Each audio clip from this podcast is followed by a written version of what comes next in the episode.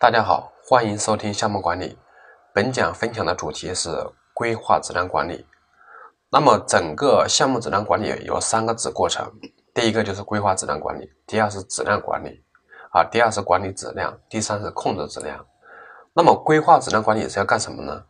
简单来说的话，规划质量管理就是要定义目标，完了之后分解目标，完之后要确定如何达成目标，要怎么做。怎么保障这个质量目标达成？就是简单的总结的话，就三个字：怎么管。这是一个质量管理的策划的过程。那么第二个过程的话是管理质量。管理质量，简单来说的话，就是把我们制定的这个规划的质量的策划方案，或者说或者说叫质量管理计划进行一个落实，而达成质量目标的一个过程。就是简单讲，就是具体的实施。那么第三个过程的话叫控制质量。就是我们实施完这个过程之后达成目标，那么到底有没有达成呢？我们要进行检测、试验、评价最后来给出结论，来判定是否达成了质量目标。那么这是控制质量的过程。我们本讲的话就是讲这个第一个子过程——规划质量管理。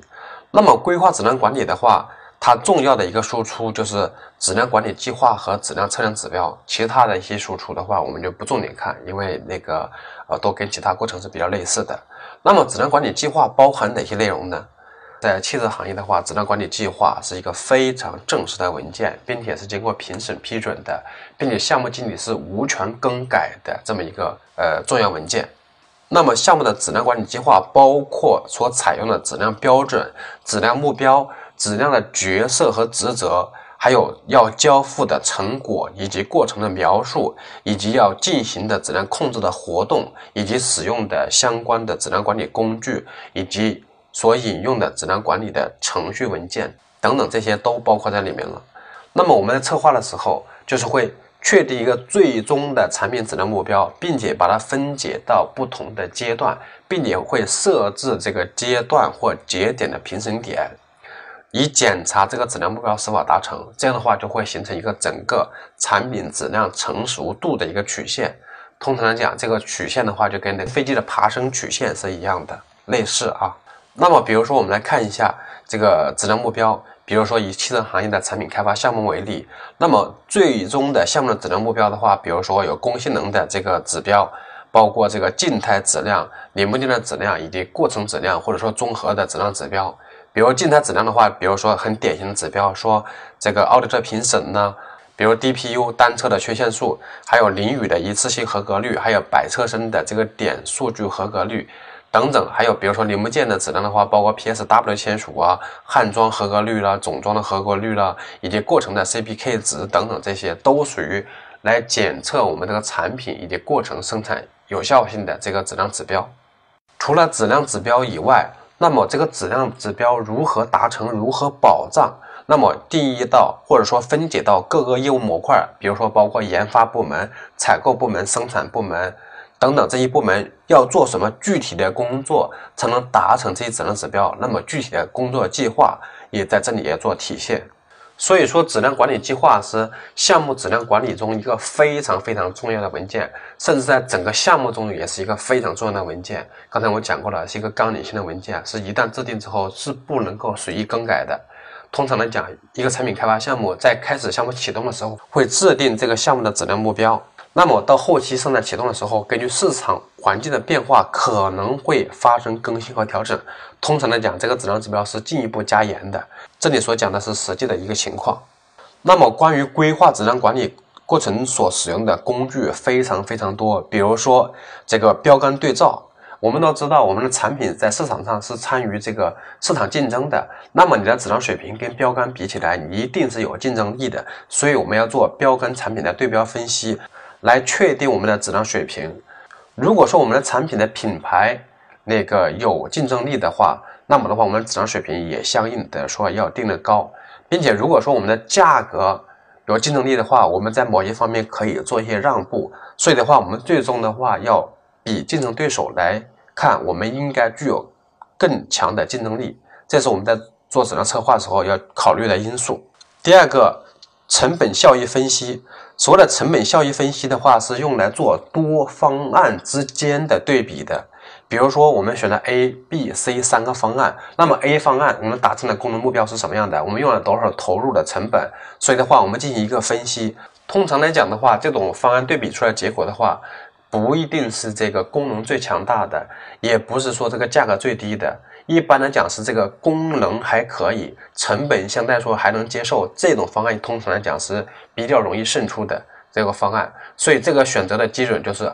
通过这个成本效益分析的这个工具来做一个计算，哪个的效益是最大化的，我们选择哪个方案，这是用来做多个方案之间的分析的一个工具。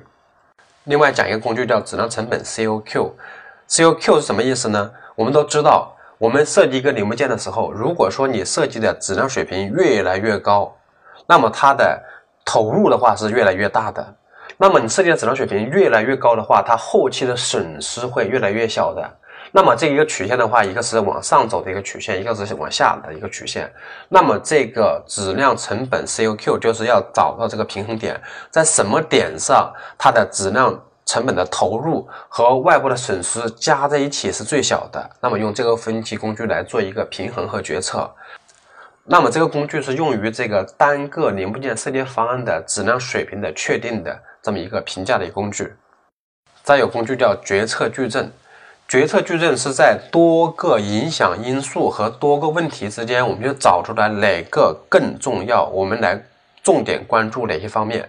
比如说，像饭店里，我们有这些问题，假如说这个有等待接待，就是顾客等待接待。还有等待这些侍者，还有等待食物，还有等待结账等等，有很多方面的问题，对吧？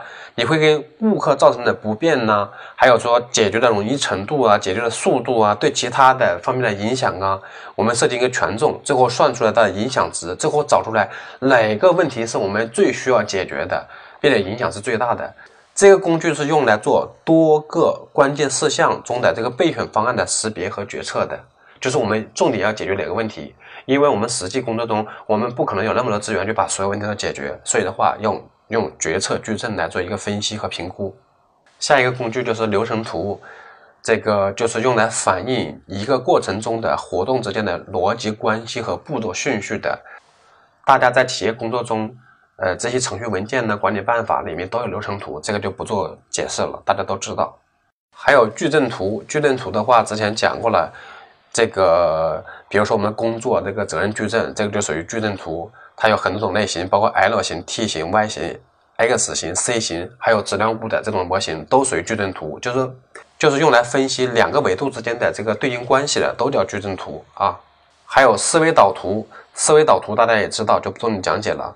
还有工具中包括 SIPOC 的分析，那么 SIPOC 的话是 AIG 提上的一个用于过程分析的一个工具。那么包括它的输入、输出，输入由谁来提供，输出给谁，以及它过程中包含哪些活动，以及活动内部的这种需求的清单、测量的结果等等这些要求，都在 SOP 里做一个分析。好，刚才就是。呃，规划质量管理过程中提到了一些质量工具，我都只是简单的提到了，给大家解释是什么内容。那么每个工具的话，有的大家是可能是已经掌握了，有的大家可能还不太清楚。大家知道它是什么就可以了。那么后续想了解的话，比如说上网都可以查询到，自己可以去做一些研究和学习。在这里的话，如果说每个工具都去讲的话，是特别占用时间和精力的，大家可能也听不下去。因为这些工具的话，你不给它整是一个图，它也很难把它说清楚。而且质量领域的工具非常非常多，这里只是讲了一点点这个过程相关的几个质量工具。好，那么本讲讲到这里，欢迎大家收听下一讲内容。